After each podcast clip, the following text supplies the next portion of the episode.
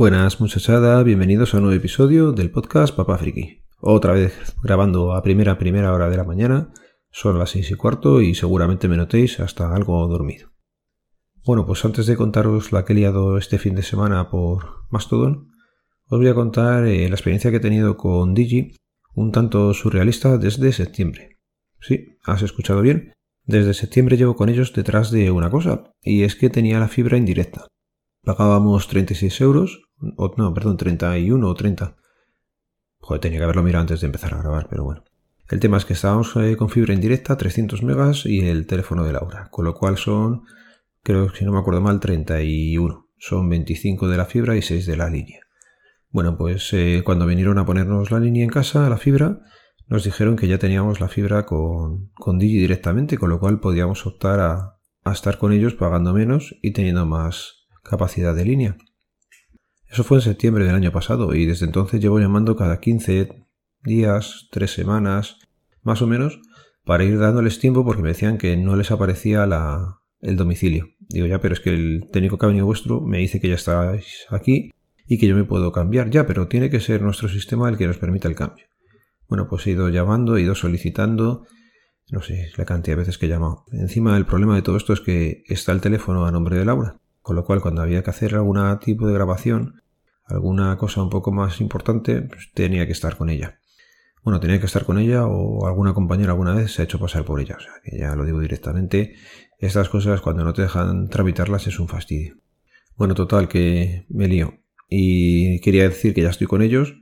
Ha costado, ya digo, no sé, lo menos tres o cuatro incidencias abiertas como poco y multitud de llamadas, donde me decían que no podía y todo el problema ha venido porque en la sitio donde vivo yo, en su día iba a ser un único número en la calle, pero decidieron luego cambiarlo y han puesto cinco, en vez de cinco portales, cinco números de calle.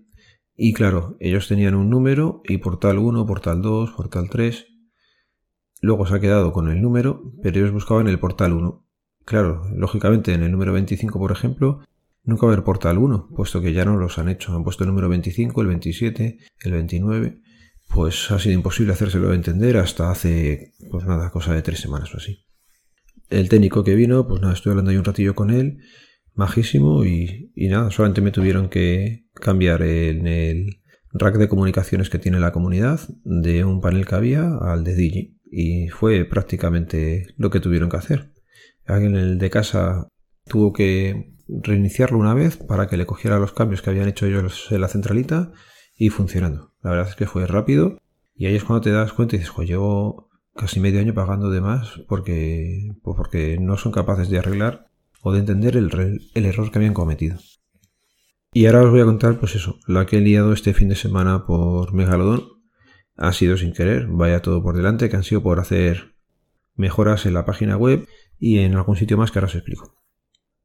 Megalodon es un cliente de Mastodon y si no me sigues por allí, pues a lo mejor no te has dado cuenta que he publicado pues como 400 tweets en dos días seguidos, pero han sido automáticos. Mm, estamos con Lorenzo viendo, ya se habló en su día en el programa suyo, de eh, publicar automáticamente las cosas. Bueno, pues lo que en su ordenador sí funcionaba, luego pues la lía un poquillo, pero bueno. El tema, o lo bueno es que como se publican de noche, pues mucha gente habrá visto que es un error habrá tirado para arriba y habrá pasado los 200 tuts de cada día rápidamente. Yo ido intentando borrarlos a mano. Cuando me despertaba y veía lo que había pasado, intentaba borrarlo a mano. Es curioso porque no te deja borrar a mano más que una cierta cantidad de tuts. Y son relativamente pocos. No sé si llega a borrar en cada tanda unos 20.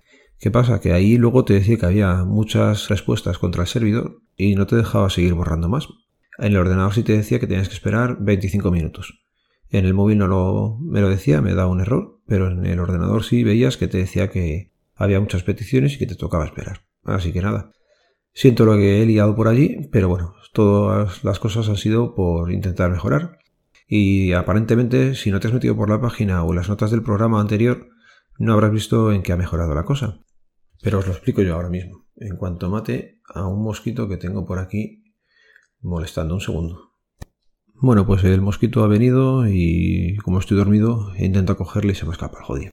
Bueno, os decía, las mejoras que ha ido habiendo por la página, que seguramente si no te metes por allí pues no te habrás dado cuenta, es en su día Lorenzo puso las métricas que nos da Archive de estadísticas. Ahí podíais ver qué descargas tiene cada episodio para Archive.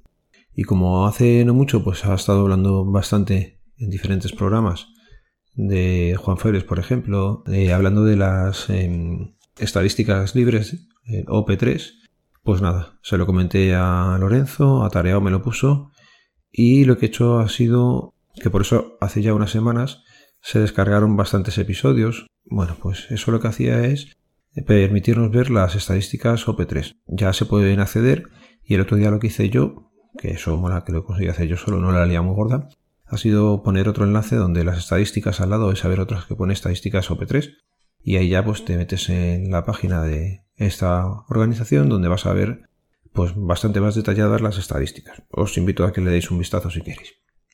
¿Qué más también hemos cambiado? Que no solamente le hemos liado con las estadísticas. Esperar otro segundo que he vuelto a ver el mosquito. Se me ha vuelto a escapar. Bueno, os decía, eh, aparte de las estadísticas, lo que hemos cambiado también es que he creado un canal de Telegram. Canal, ya sabéis, podéis recibir las notificaciones con los nuevos episodios y adjunto va el fichero MP3 para que lo podáis escuchar si queréis en Telegram también. Hay que ofrecer a la gente que está ahí detrás escuchando y que te dedica un tiempo, pues la mayor cantidad de, sitios posibles donde escucharte. ¿Para qué sirve también bien? Pues bueno, si os movéis por Telegram mucho, como es mi caso, al final acaba dejando feedback allí a más programas que en Evox o cualquier otra plataforma. Con lo cual, bueno, pues he pensado que también podía ser una buena forma para estar un poco más comunicado contigo, que estás ahí al otro lado y que a veces eh, te pasa como a mí. No sabes dónde dejar el comentario, pero si es en Telegram, pues es un poco más sencillo.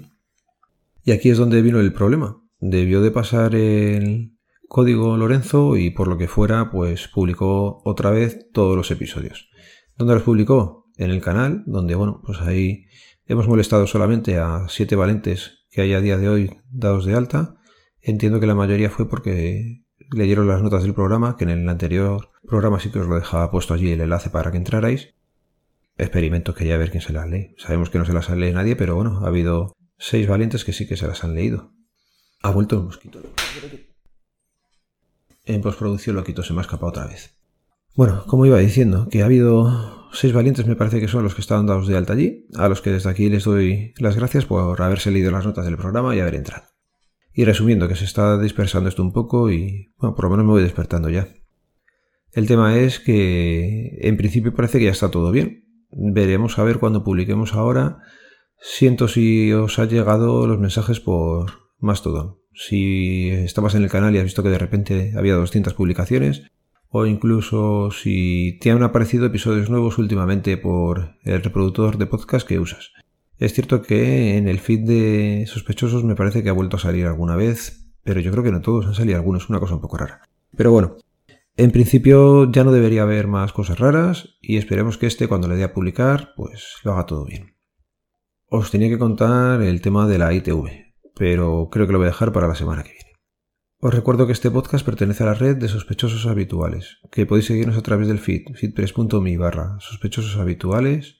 Os voy a dejar ahora con una cuña, todavía no he decidido cuál, así que esperaros y si no, podéis cortar aquí ya. Un saludo, nos vemos, nos leemos, nos escuchamos. Adiós. Si te gusta la música de tus obras audiovisuales favoritas, no te pierdas los episodios de Enclave de Soundtrack, un podcast dedicado al maravilloso mundo de las bandas sonoras. Escúchalo y ponle banda sonora a tu vida.